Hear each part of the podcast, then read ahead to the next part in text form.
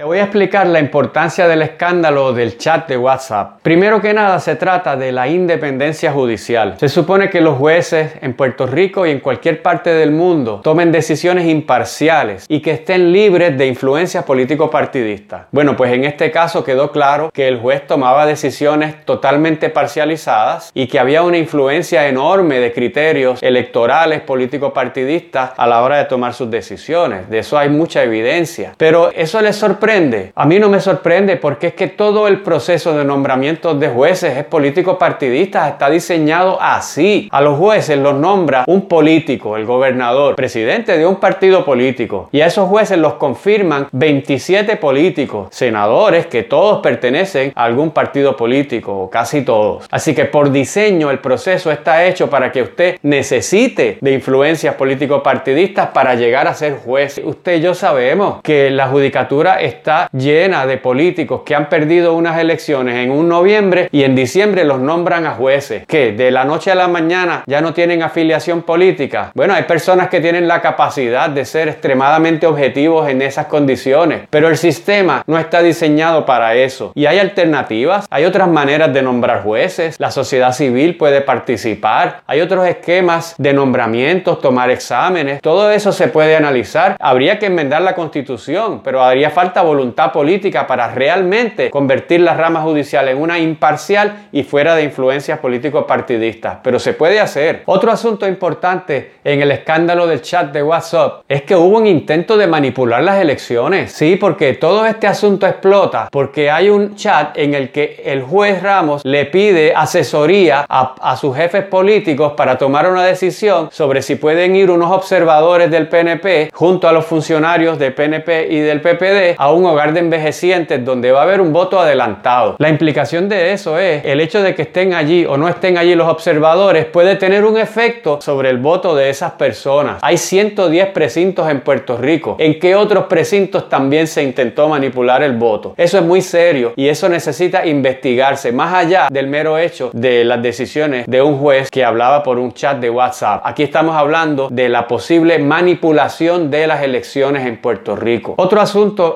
importantísimo sobre este chat es el potencial daño político a la administración del gobernador Rosselló. ¿Por qué un daño político? Bueno, primero porque hay muchos de sus allegados, personas que son amigos de él, cercanos a su campaña primarista y su campaña electoral para gobernación, que estuvieron involucrados personalmente con un juez dando instrucciones políticas para decisiones judiciales. Y eso es muy serio y es muy difícil pensar que él no estaba al tanto de nada de eso. Estos son personas muy cercanas al gobernador. Además de eso, el propio gobernador nombró, ascendió a juez superior a una persona que él sabía que había participado de campañas políticas cuando era juez municipal. Y eso no se puede hacer. Él lo sabía porque fue parte de su propia campaña en las primarias y en las elecciones. Y aún así lo nombró como juez superior y después lo nombró como presidente de la Comisión Estatal de Elecciones. Nos va a decir que él no sabía que esta persona era juez mientras participaba de su campaña. Fue parte del grupo de trabajo que redactó